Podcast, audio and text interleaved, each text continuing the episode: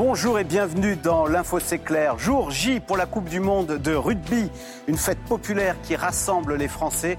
Alors pourquoi cette passion pour le ballon ovale? L'Info C'est est intitulé Rugby, les Français se retrouvent.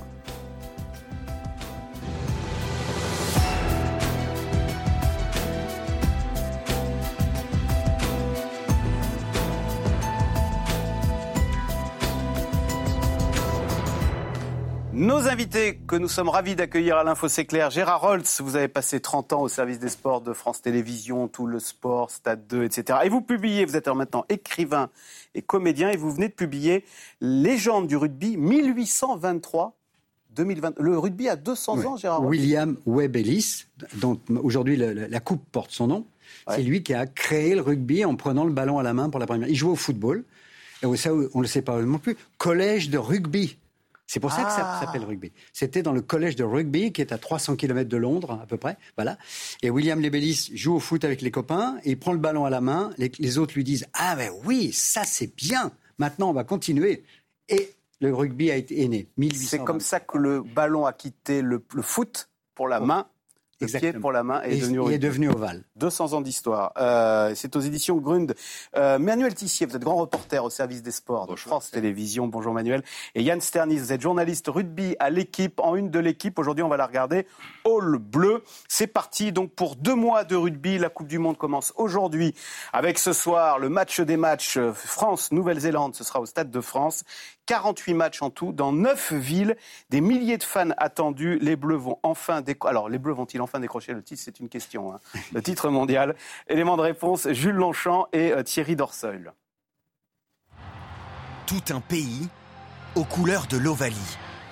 La France lance sa Coupe du Monde de rugby. 20 équipes, plus de 600 joueurs et des matchs dans 9 stades, comme Lille, Lyon, Marseille ou Toulouse. Pendant deux mois, la compétition va traverser sept régions. C'est en France, il y a une énorme ferveur. Donc euh, c'est une immense fierté. Donc maintenant, après, j'ai envie de dire, c'est à nous euh, d'être à, à la hauteur des attentes et à la hauteur des- de l'événement. Plus de 2 500 000 billets ont été vendus. Les moins chanceux, eux, pourront suivre les rencontres sur écran géant, comme ici, place de la Concorde à Paris. En attendant, les entraînements font fureur chez les supporters. On profite de cette Coupe du Monde euh, pour euh, profiter des stars euh, qui passent ici. C'est intéressant de venir y voir d'aussi près. Quoi. À la conquête de son premier trophée mondial, la France devra faire face aux meilleures nations. L'Irlande, la Nouvelle-Zélande ou encore l'Afrique du Sud, victorieuse il y a 4 ans, mais chez eux, les Bleus font aussi office de favoris. Alors, Gérard Holtz, on va faire une petite revue de presse de la presse nationale ce matin. Tous les journaux ne parlent que de ça. Mais oui. Libération, l'envie en bleu, on va regarder la une de Libération. Le Parisien, en route pour le paradis. Le Figaro, le- la France à la conquête du monde. Et puis, on va citer l'équipe, je, je, Yann Sternis, un hall Hall bleu. bleu. Vous sentez un engouement comme si, au fond, dans ce euh, tsunami de mauvaises nouvelles, on était content de se retrouver. C'est l'émission, d'ailleurs. On peut presque dire que c'est la première fois euh, où la France se, se retrouve dans, ce, dans cette idée d'ovalie et de, et de fête nationale. Vous voyez, c'est chez nous, ok, neuf villes impliquées, il n'y a pas que Paris. Il n'y a pas que Paris en France. Hein. Neuf villes. Euh, L'équipe de France surtout, qui depuis quatre ans nous fait rêver. Voilà, depuis que Fran- euh, Galtier a pris euh, le- le- la commande- les commandes, on a une équipe qui, euh, qui fonctionne, qui, euh, qui à la fois est, on en reparlera je pense, puissance, fraîcheur, simplicité. Tout est à l'image d'Antoine Dupont. de- de- du- du- Le capitaine. mais oui, qui a été élu meilleur joueur du monde euh, il y a, l'année dernière. Euh, il est simple, il est authentique, euh, il joue bien, et c'est à, c'est à son image, voilà. Et c'est l'image à la fois du terroir, puis c'est tellement bien le rugby que c'est bien que la France soit derrière. Mais oui, c'est tellement, tellement des valeurs. Manuel Tissier. Alors ce soir, on commence par euh, c'est le feu d'arti- c'est le feu le bouquet final au début du feu d'artifice. Ah ouais. là, c'est France Nouvelle-Zélande. On peut- Je crois qu'on peut pas rêver mieux en termes. C'est c'est Ah même non. une finale. Euh, est-ce que, euh, en toute honnêteté, est-ce que euh, les, les bars vont être pleins? Parce que c'est pas quand même le dieu foot, le rugby. Il y aura quand même non, moins mais de si monde. On prend, oui, si on prend le, le, nombre de licenciés en foot et en rugby, par exemple, ça n'a rien à voir. Hein. C'est autour de 350 000 euh, pour le rugby. C'est 2 millions en France pour le football. Donc il y a beaucoup plus de pratiquants. Mais, comme le disait Gérard, il y a autour de cette équipe une magie qui est en train d'opérer. Alors, c'est pas la première fois qu'il y a une Coupe du Monde euh, en France. Hein. Il y avait déjà eu euh, une édition qui avait lieu en France. Mais cette année, à un an des Jeux Olympiques, il y a une saveur particulière. Et donc, il va y avoir beaucoup de monde parce qu'il y a une envie. Euh, tu parlais, euh, Gérard, d'Antoine Dupont, mais il y a tout, plein de joueurs qui euh, symbolisent un peu cette France des terroirs. On a un garçon comme Grégory Aldrit, qui n'est pas un garçon hyper connu, mais qui dégage aussi cette forme de puissance, de bienveillance dont les Français raffolent. Est-ce qu'on comprend bien. Je veux dire, le, foot, bon, maintenant tout le monde sait comment ça marche. Les règles, hein. Le, ouais, voilà, c'est ce que j'allais dire. Moi, franchement, quand il y a un match de rugby, par moment, l'arbitre siffle une faute. Je sais absolument pas pourquoi il siffle. Bah, c'est tout le talent d'être commentateur. Alors, c'est vrai que cette fois-ci, ça sera plutôt sur TF1, sur France 2. On aurait adoré que ce soit Mathieu Lartaud qui commente tous les matchs de l'équipe de France. Il va en commenter un. Parce que le service public, hein, des dimanches, euh, enfin, France-Namibie euh, sur les antennes de France Télévisions. Euh, mais c'est tout le talent, justement, des commentateurs d'être aussi des pédagogues en rugby. Alors que c'est vrai que dans le foot, il suffit d'accompagner, il suffit de regarder, tout le monde connaît les règles et d'être euh, suffisamment habile dans, la narration pour emmener le téléspectateur. Là, il y a aussi un, plus, c'est que l'arbitre est équipé d'un micro et explique de temps en ah temps un petit peu les, règles. Euh, Gérard Rolls, les règles et en français. Les, règles, les règles, vous reconnaissez sont bah, Elles sont toutes les règles dans le bouquin. Bon, hein, c'est compliqué par moment parce qu'on voit pas tout. Oui, oui, hein. c'est compliqué. C'est vrai que c'est compliqué, mais basiquement, basiquement, pour ceux qui ne connaissent pas, le paradoxe du rugby, déjà, c'est d'aller poser le ballon dans l'embut adverse en donnant la balle en arrière des épaules. Ça, c'est la base. Ok, c'est quand même un paradoxe, parce que je vais courir vers le but en donnant le, ballon à mes copains. À l'arrière. Ensuite, poser le ballon dans l'embut adverse, ok, le poser et, le, et le, vraiment le mettre sur le terrain, ok, et ça marque 5 points. Et si, alors ça aussi c'est intéressant, tiens, on va le je vais raconter juste après. Et puis si euh, donc euh, j'ai marqué, ensuite j'ai un buteur qui va poser le ballon à terre et qui va essayer de passer la balle au-dessus de la barre euh, qui est à 3 mètres du sol entre les poteaux. Voilà basiquement ce que c'est. Après, il y a plein de subtilités. Voilà, il y a, plein, de subtilités. Et plus ça va aller d'ailleurs, plus le, comme au football américain, plus l'arbitre sera sonorisé dans le stade. Ça va arriver très bientôt. Ah, Donc il aura là un, petit, un, petit bouton. Et le public entendra et souvent d'ailleurs, même les Anglais, les Britanniques font un effort pour parler français, les arbitres, parce qu'ils sont très pédagogues. Il y a un respect total de l'arbitre au rugby et ça c'est plaisant. On va y revenir sur les règles, les valeurs de fair play. Yann Sternis, un mot pour. Euh, est-ce que ça va être la fête partout en France? Je vais vous faire réagir, mais d'abord, je voudrais qu'on regarde à Lille. Lille, c'est pas une grande terre de rugby, non, si je me trompe. Eh ben, regardez comment les Lillois se préparent à suivre cette Coupe du Monde de rugby.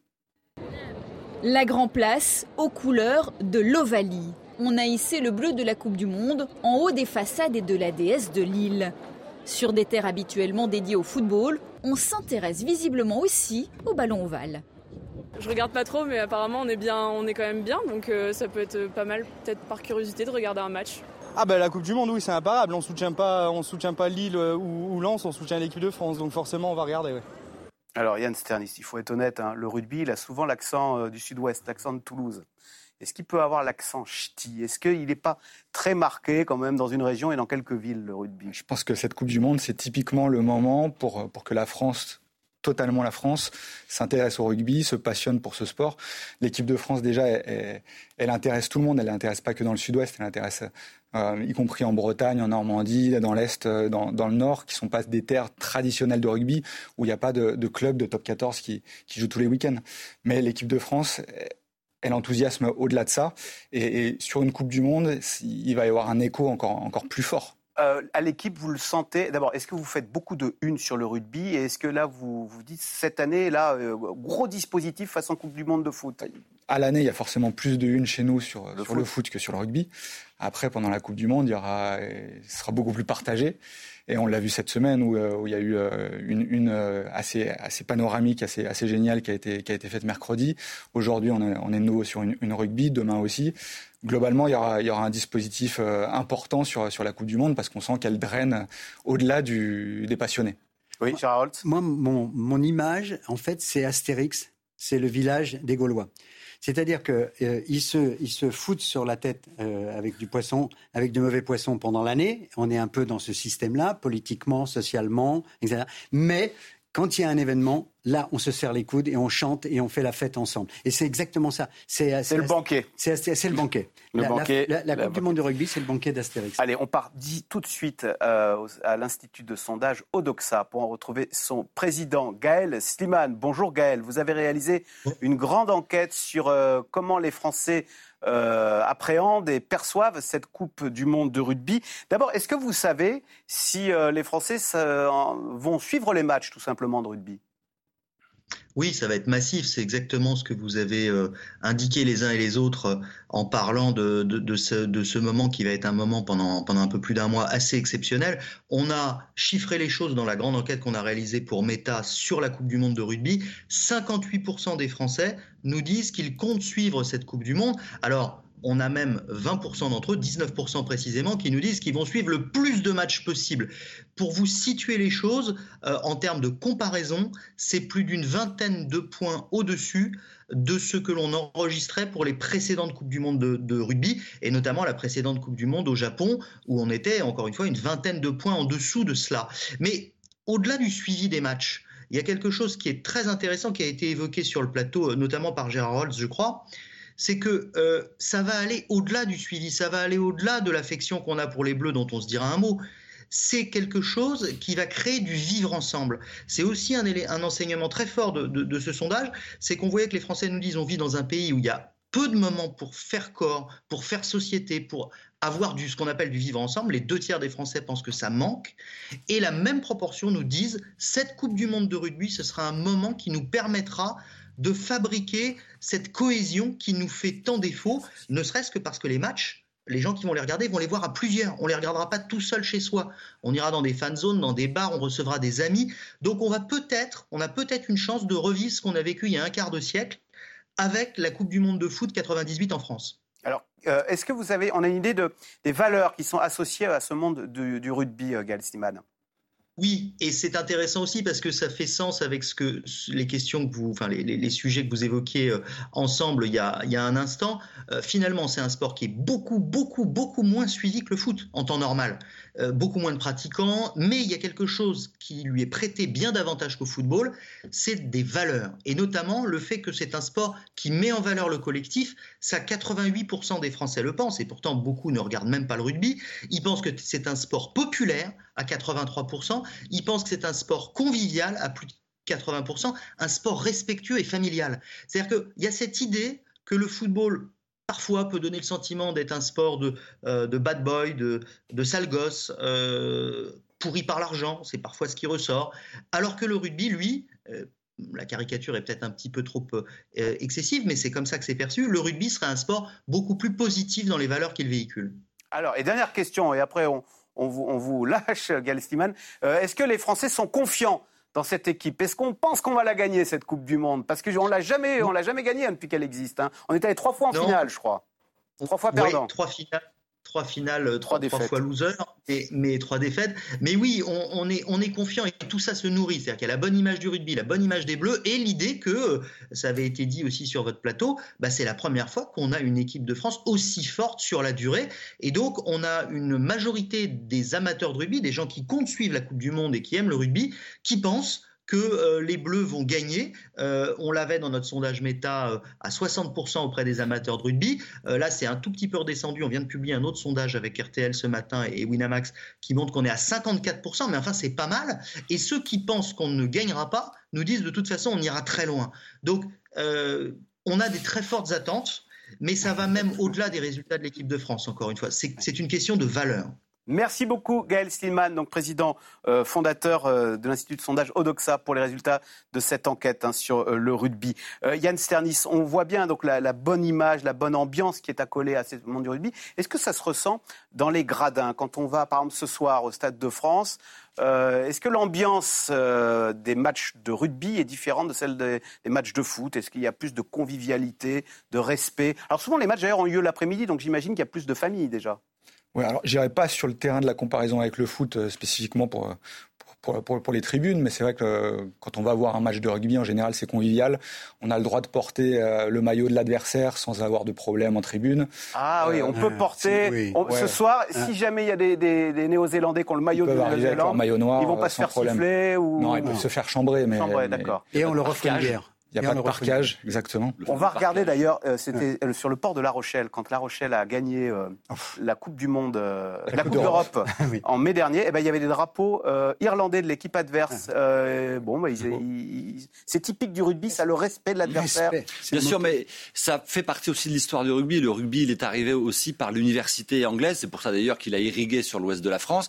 Et donc il y a cette valeur pédagogique qui a toujours fait partie de l'ADN du rugby. Euh, c'est un sport de combat collectif où on apprend la dureté. C'est un sport qui est très dur.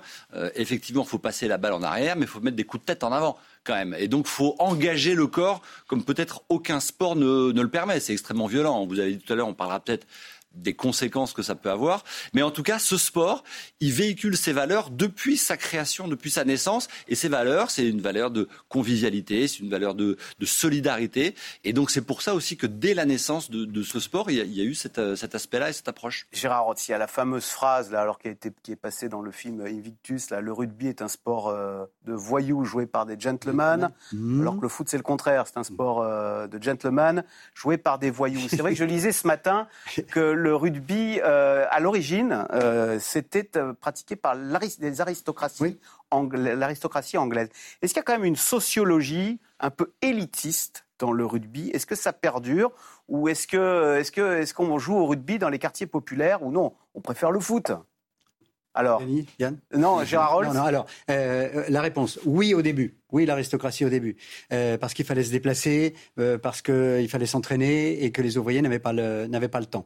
Ensuite, ça, c'est intéressant. Ensuite, les ouvriers se sont appropriés en, Angleterre d'abord, et puis ensuite en Australie. Les étudiants, euh, les commerçants, euh, les, militaires l'ont essaimé partout en Nouvelle-Zélande, en Australie, en Irlande, en France. OK Et puis ensuite, c'est devenu vraiment extrêmement populaire.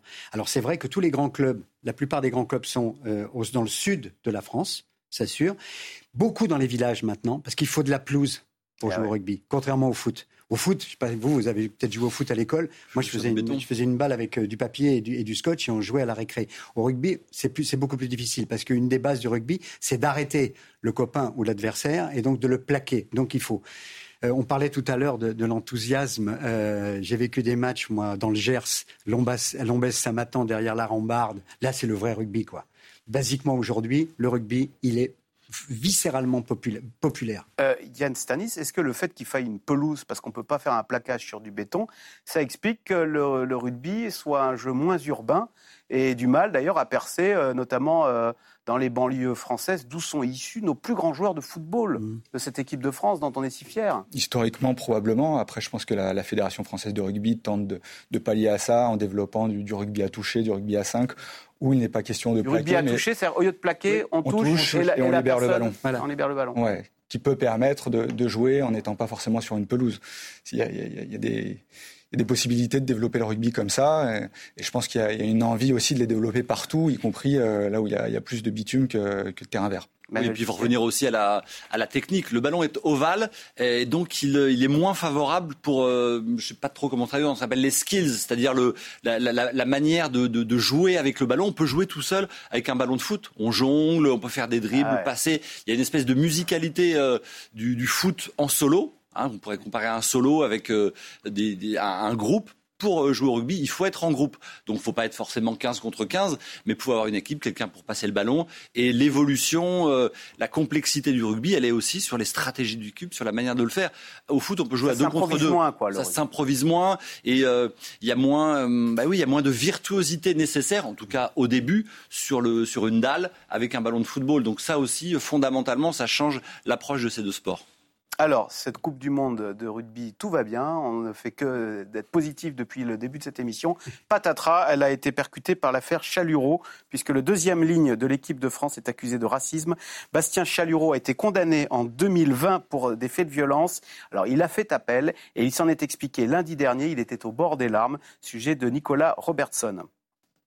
Ça, ne touche pas que moi, en larmes, Sébastien Chalureau s'explique. J'ai voulu euh, parler devant vous pour, euh, totalement clarifier la situation. Au cœur d'une polémique liée à une condamnation en 2020 pour des violences à caractère raciste, le deuxième ligne du 15 de France s'est défendu devant les caméras. Je ne suis pas un raciste, je suis un fédérateur. Le rugby est un sport euh, avec euh, l'union de beaucoup de communautés. C'est ce qui fait la beauté du sport, avec des caractères différents, des physiques différents.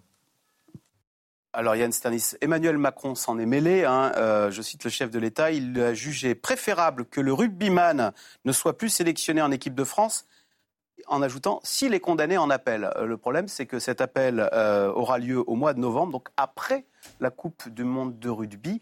Est-ce que quand même cette affaire Chalureau ne vient pas gâcher la fête et la bonne ambiance et les ondes positives qui entouraient cette équipe du 15 de France? Elle a probablement pollué la, montée vers ce match d'ouverture de la Coupe du Monde où il y avait pratiquement que de l'enthousiasme, même s'il y avait eu des blessures importantes au, sein du 15 de France ça restait un, élan sportif important.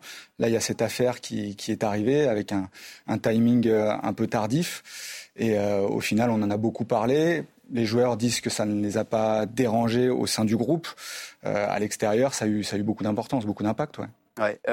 Manuel Tissier, euh, c'est vous qui me faisiez remarquer que Benzema, lui, quand il a eu une affaire, paf, on l'a exclu de l'équipe. Alors c'était pas la même affaire. Alors justement, mais la c'était la sextape. Hein. Ouais, la sextape. Alors c'était du chantage. Euh, c'était du chantage et surtout c'était c'était face à un, joueur, c'était à l'encontre d'un joueur qui faisait partie de la même équipe que lui. Donc il y avait un problème social qui était posé dans l'équipe de France et un choix un peu cornélien au début quand Valbuena était sélectionnable pour Didier Deschamps de choisir Valbuena, Benzema ça avait mis aussi le bazar en interne de l'équipe de France. Mais ça souligne quand même que la notion d'exemplarité, elle est à géométrie variable.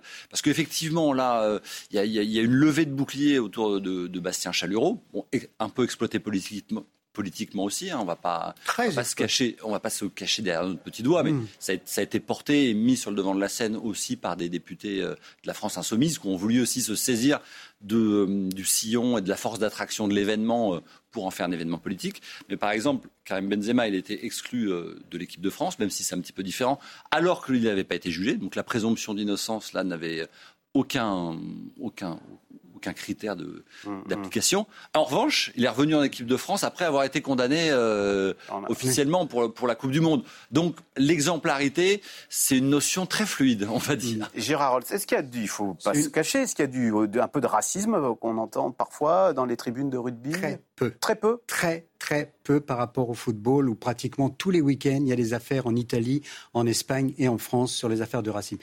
En rugby, c'est extraordinairement rare.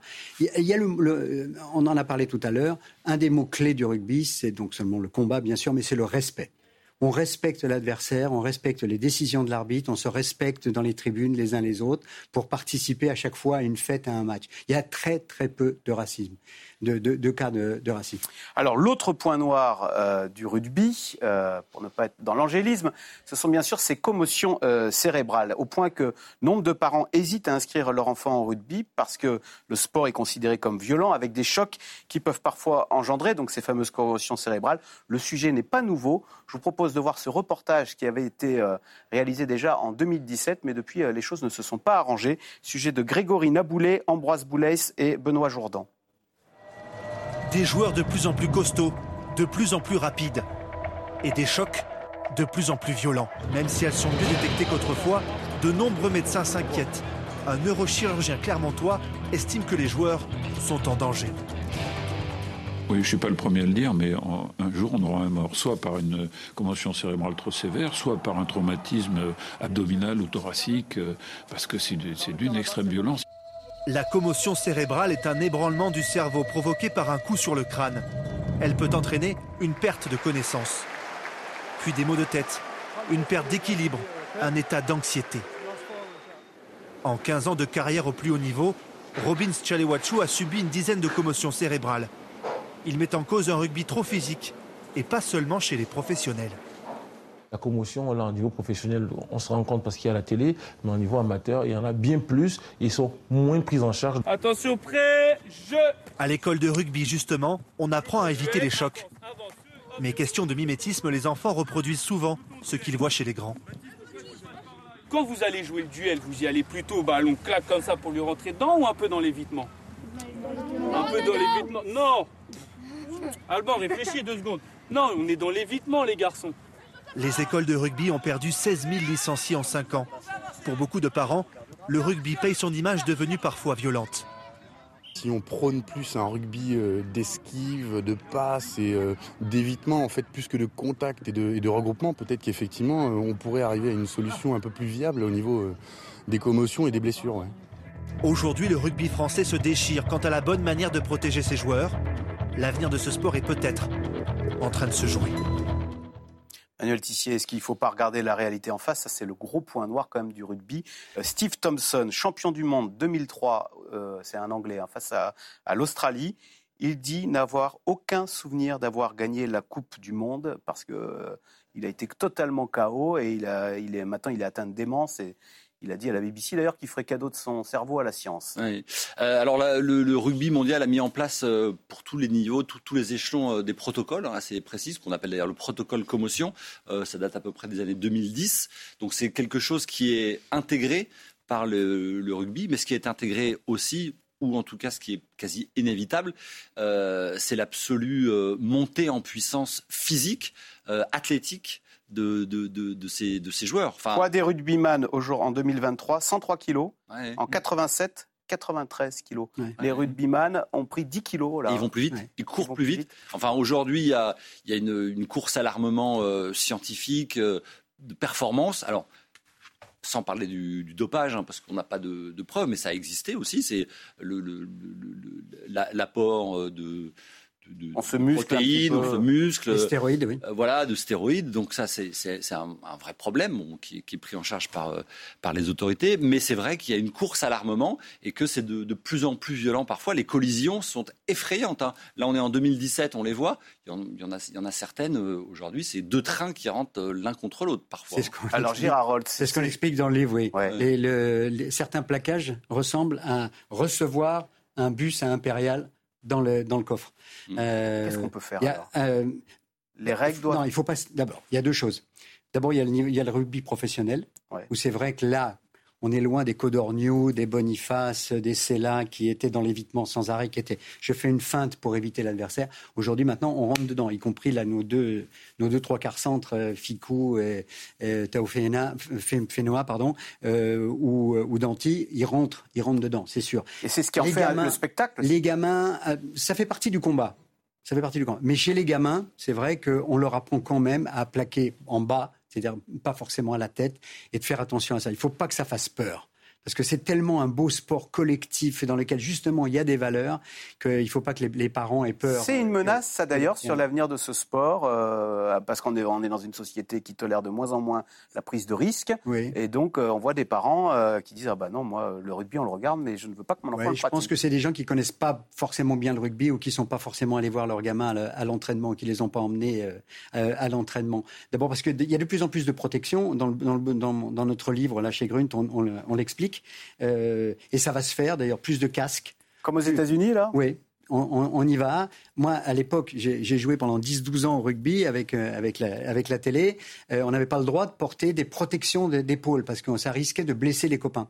Donc aujourd'hui, c'est accepté, par exemple. Puis les casques.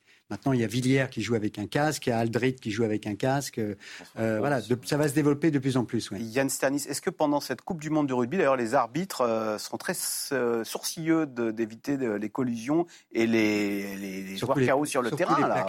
Oui, oui, parce que ça, c'est dramatique. il y a des, règlements assez stricts et, les, plaquages hauts non maîtrisés sont de plus en plus sanctionnés. C'est au-dessus de la ligne des épaules, plaquage à l'épaule sur la tête.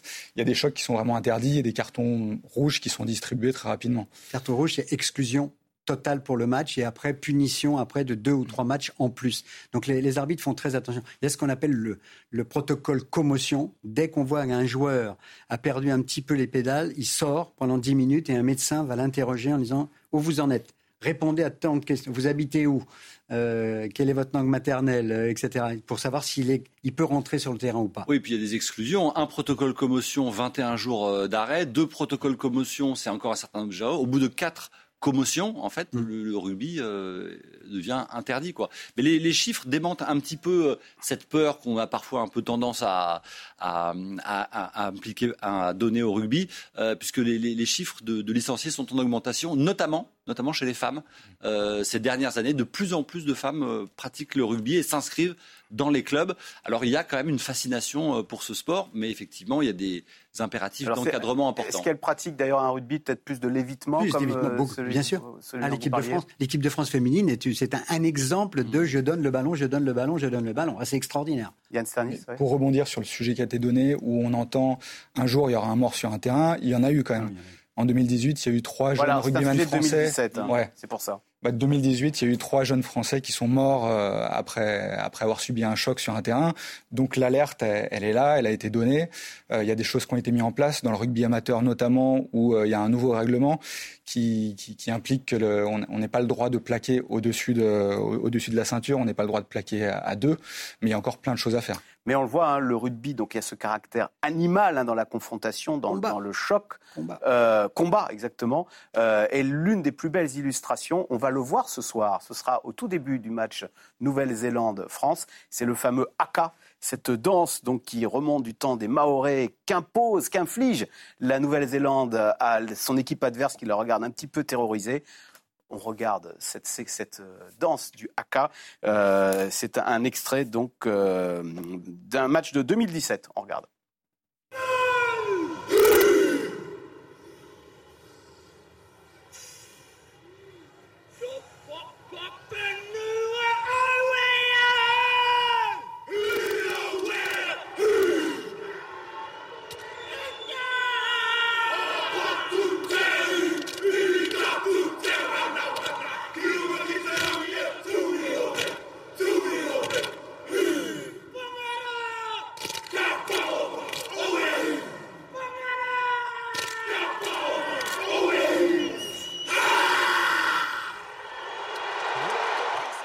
C'est terrifiant, Gérard. D'ailleurs, on voit les, les Français regarder comme Ah, bah, ça. c'est fait exprès, oui. C'est un chant guerrier, c'est un chant maori, oui. Euh, introduit connaît les paroles, d'ailleurs? 1888, alors oui, on les a traduites avec mon fils Julien. Euh, il, a, il est allé chercher les, les traductions.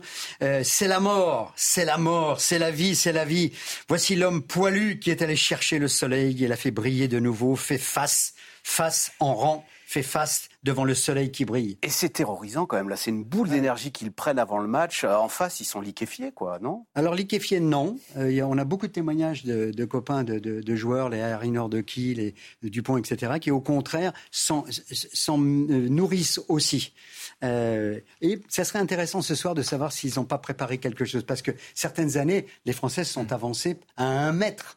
On voit Chabal, les yeux dans les yeux, c'était un- une, une séquence Vous avez extraordinaire. fait une flèche, hein, donc En bleu, blanc, rouge, ouais. voilà. Vous avez fait une flèche en 2011 lors de la, finale, avant la finale de la Coupe du Monde euh, France-Nouvelle-Zélande qui avait lieu en, en Nouvelle-Zélande, où les, les Bleus, avec Thierry Dissoutoir, leur capitaine, étaient, étaient montés en flèche sur le haka. Il y avait euh, ce que Gérard disait sur, sur 2007, euh, le quart de finale où les Bleus viennent presque nez à nez avec les, de- devant les Blacks. Euh, il y a eu euh, 99 où, où les Bleus chantent, chantent une Marseillaise a cappella juste après le haka. Il, il peut y avoir des réponses. Après, J'aimerais bien Ah, ça. Là, ce soir, on- ça va être le suspense. match l'idée c'est que ce soir c'est un match de poule Hmm. qui n'a peut-être pas le même enjeu. Alors, quel est l'enjeu du match de ce soir? Est-ce que les Français sont favoris Parce que la Nouvelle-Zélande, c'est le, le morceau de choix. Non, les euh, Français sont jamais favoris face à la Nouvelle-Zélande. C'est impossible Bon. à dire. Oui. C'est une équipe qui n'a jamais si on- perdu un seul match de poule, euh, Axel, dans 31. toute l'histoire de la Coupe du Monde. Bon. Donc, euh, ce Donc, soir, c'est un match de poule. Bah non, les, les statistiques sont faites pour être inversées, hein, c'est bien connu en sport. Mais euh, simplement, euh, ce match-là, et nos, nos confrères de, de, de l'équipe le, le rappelaient hier, il y a eu euh, quand même beaucoup d'hésitation à mettre ce match-là en ouverture et de donner à la France le pays organisateur, puisque une fois que le tirage au sort est fait, c'est un peu l'organisateur qui choisit l'ordre des matchs, la manière dont il va les distribuer au cours de ce premier mois de, premier tour. Et là, les organisateurs ont voulu donner tout de suite euh, eh ben, le match le plus spectaculaire, vous le disiez tout à l'heure, qui pourrait être une finale dès l'ouverture de la Coupe du Monde. C'est à la fois une promesse, mais c'est aussi un risque énorme, parce que effectivement, si les Français ce soir euh, prennent une valise, comme on dit, ou euh, sont pas à la hauteur de cette ouverture, eh bien, ça peut euh, mettre en péril quand même le reste de leur compétition. La pression, la, la France ce soir, euh, maxi pression, il y aura le haka, après on est à domicile, tout le monde nous regarde, on est chez nous. Est-ce qu'elle peut pas être négative? Est-ce qu'elle euh, trop de pression à la fin euh, Non?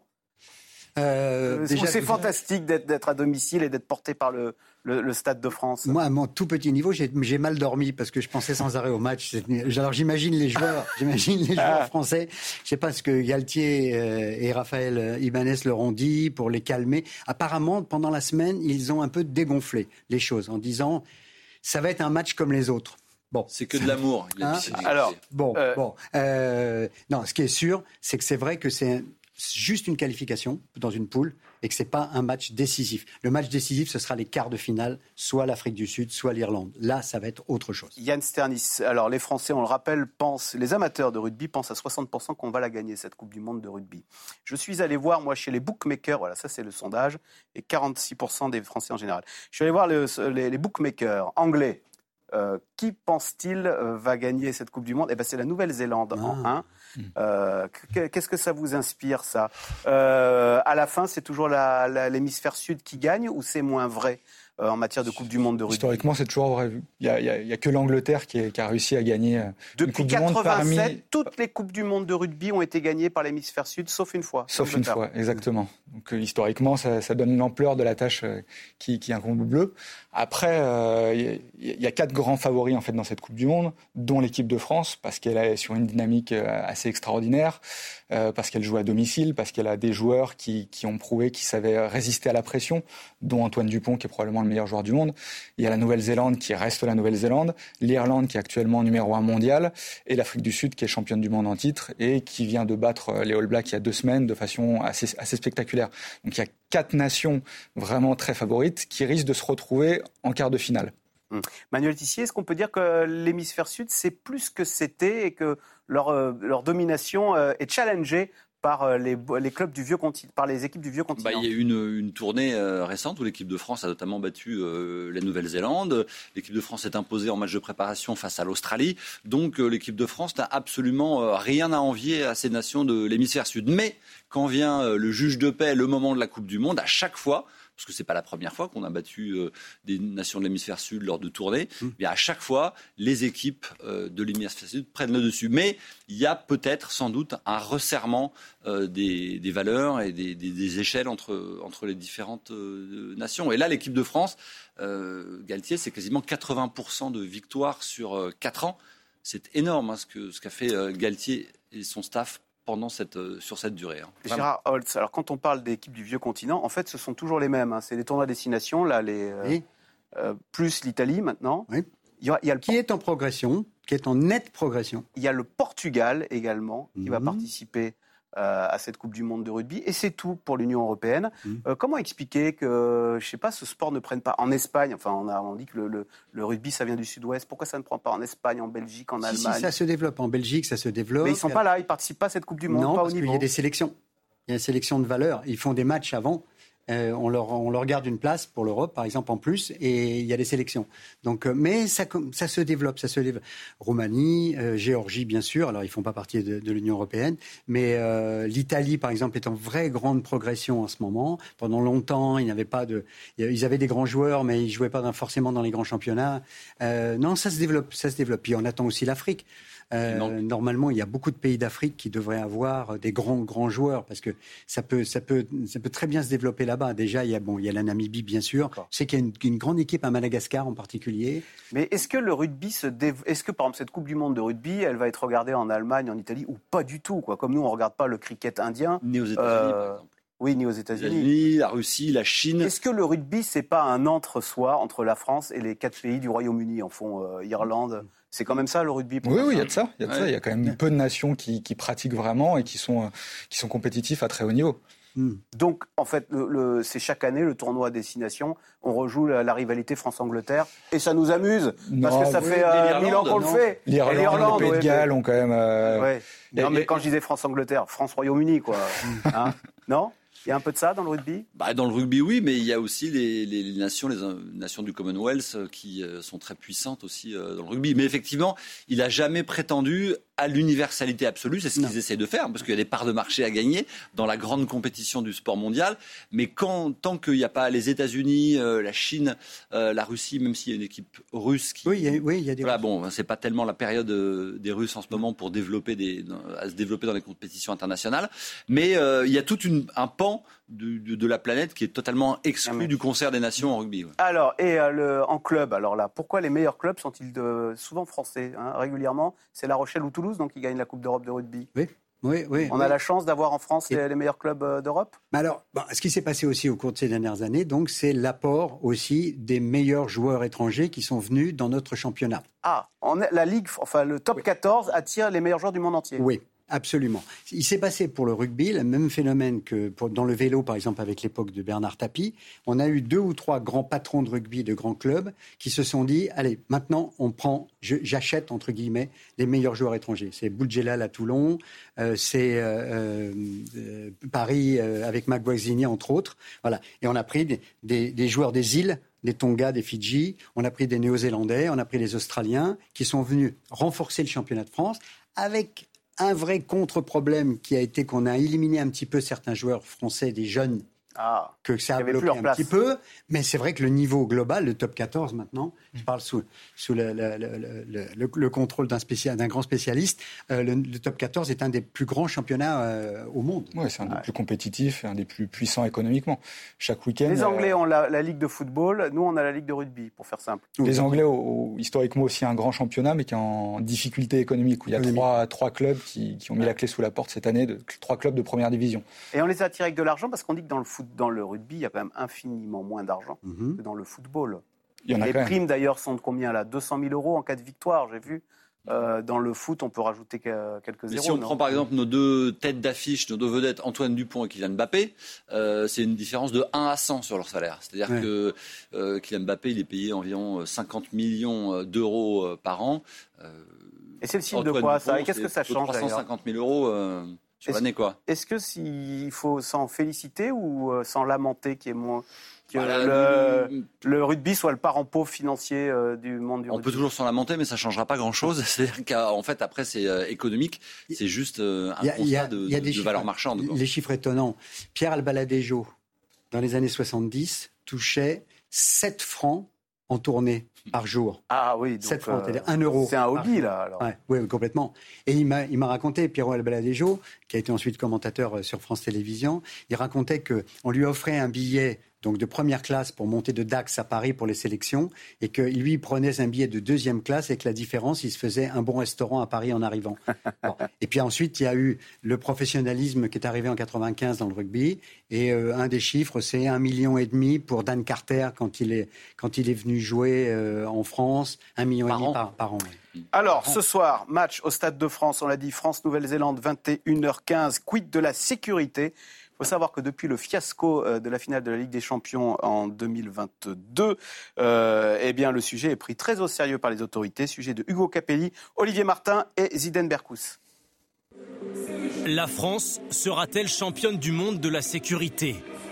Des milliers de supporters sont attendus dans 48 heures au Stade de France pour l'ouverture du mondial de rugby.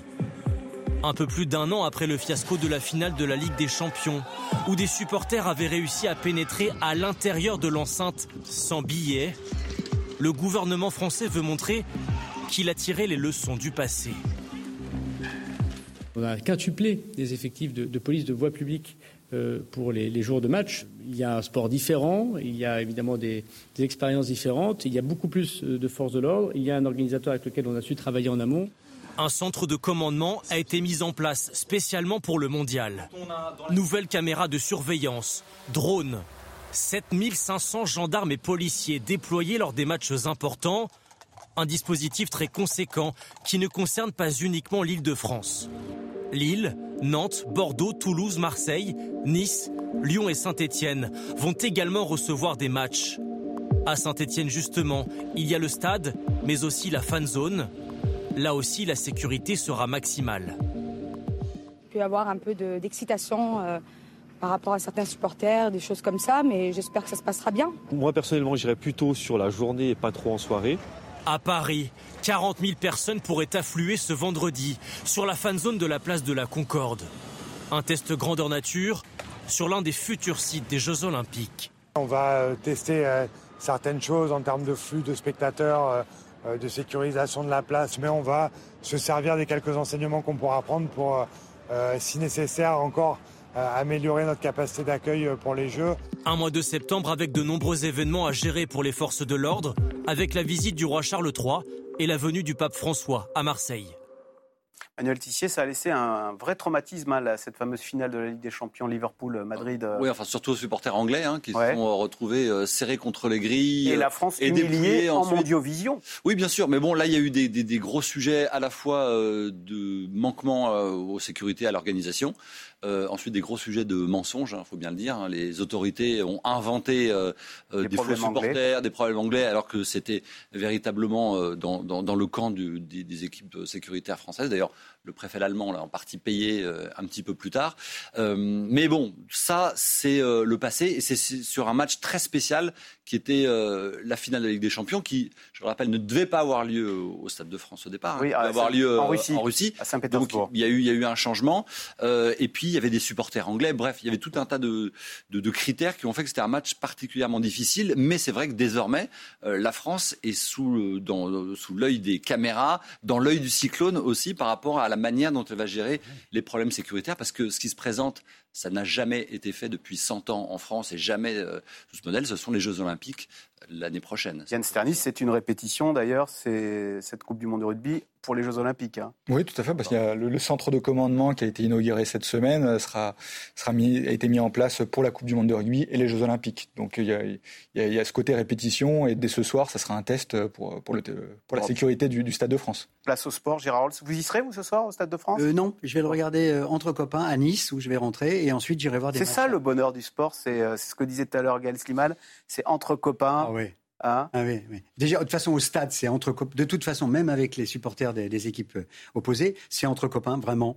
Et puis, et puis, euh, euh, vivre un match comme ça où chacun prend parti ou pas, et en, et en décryptant les, actions, ouais, c'est extraordinaire. Et le rugby en particulier, bien sûr. Il y aura une ferveur ce soir. Alors, ouais, bah, autour de, je voudrais juste citer deux, deux, deux, deux, grandes phrases parce que le rugby, c'est aussi un sport de verbe.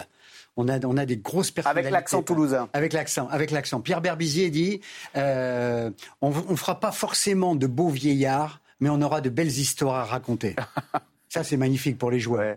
Et puis l'autre, Krabos, René, qui a été un grand joueur dans les années 20-24, qui a été euh, trois quarts centre de l'équipe de France, qui dit c'est 3 F le rugby. Avant le match, et on est en train de le vivre, c'est la ferveur. Pendant le match, c'est la fureur. Et après le match, c'est la fraternité. Eh ben, merci beaucoup Gérard Rolls pour ces, beaux mots. Hein, de la fin avec un F, magnifique. Euh, Manuel Tissier, juste un mot. Euh, ça fait depuis le début de cette émission, on n'a pas cité, quasiment pas cité le nom d'un joueur. Alors qu'on a en France, je crois, le meilleur joueur du monde, Antoine, Dupont. Est-ce à dire que contrairement au foot, c'est moins les individualités que le collectif euh, qui anime le, rugby. Oui, mais il y a quelques génies du jeu dans cette équipe de France. On a cité quand même Grégory Aldrit, hein, qui est un franchisseur incroyable, qui est un joueur qui a une énorme, un énorme talent. Antoine Dupont, euh, le maître à jouer. Il manque quand même dans cette équipe un joueur aussi exceptionnel qui est Romain de Tamac, euh, qui fait partie d'une lignée de, de, de, de, joueurs de, rugby. Mais c'est vrai que c'est pas toujours aussi simple de sortir euh, une individualité et on en parlait tout à l'heure à cause de la virtuosité aussi de, la pratique. C'est-à-dire qu'un joueur peut faire basculer un match à lui tout seul. On pense à Zidane, à Ronaldo, à ces joueurs, euh, à, Messi, qui peuvent d'un seul geste faire basculer un match. Ça existe aussi en rugby, mais tant que la conquête, le combat n'a pas été fait par les avants et que la, l'amalgame n'a pas été fait entre toutes les différentes parties du jeu, un match de rugby peut difficilement euh, partir comme un match de football sur un seul geste. C'est étalé sur deux mois d'ailleurs, Yann Stanis. Pourquoi euh, c'est pas plus ramassé euh, Il y, a, la, Coupe du Monde? Parce qu'il y, a peu d'équipes finalement. Parce que ce sport est, tellement physique qu'on ne peut pas jouer tous les trois jours comme ah au foot par exemple. Il faut attendre une semaine avant de jouer. Donc euh, on, est, on, est, obligé d'étaler ça sur huit semaines cette semaine-là, et c'est même plus long que les autres Coupes du Monde, celle-là. Bon, alors, on va terminer par, euh, et on, c'est enregistré, Gérard Rolls, votre pronostic euh, pour le match de ce soir et, euh, Ah, non, euh, et, et le nom du vainqueur de cette Coupe du Monde de rugby. Alors d'abord, le match de ce soir. Non, je, je suis nul pour En les pronostics. Eh ben, justement. J'adore analyser les choses, mais je suis nul pour les pronostics, donc on va gagner. On va gagner. Manuel Tissier. Ben moi, je vois une victoire très difficile de la France aussi, mais très très difficile. Donc un beau combat. Un très beau combat. ouais, ouais, ouais. Non, mais ça va être un très gros match. très, Et, et l'Angleterre qui euh, faisait si peur, euh, elle est. C'est amusant comme euh, on a l'impression que ça passe très, on passe très vite du, du sommet euh, à la cave. L'Angleterre est au creux de la vague. Ouais, ils vont nous regarder avec envie. Oui, mais bon, après sur une compétition, ils ont quand même des joueurs qui sont forts, qui sont orgueilleux, qui peuvent aussi créer la surprise. hein. Alors Yann Sternis, donc ce soir, vous allez faire la une de l'équipe en attendant la fin. Comment on fait d'ailleurs Euh, On regarde le match et on écrit en même temps son papier? Les, les reporters sur place euh, au stade, oui, feront ça, euh, écriront très vite et sûrement très bien, avec un bouclage peu après minuit pour, Ah, pour livrer un journal demain matin. Ouais. Ouais. Bon, et vous avez déjà des, des scénarios de, victoire, de, de titres Pas encore. Pas encore. Tout se jouera euh, après le match. Merci beaucoup et bon, vive le sport. Comment, comment vous terminez ah ben, Terminez euh, tout le sport. Vive On le sport. Vive le, fro- le- voilà, ciel. Vive le sport. Vive le sport sur France Info. Voilà. Et on se retrouve lundi pour un nouvel Info, c'est clair.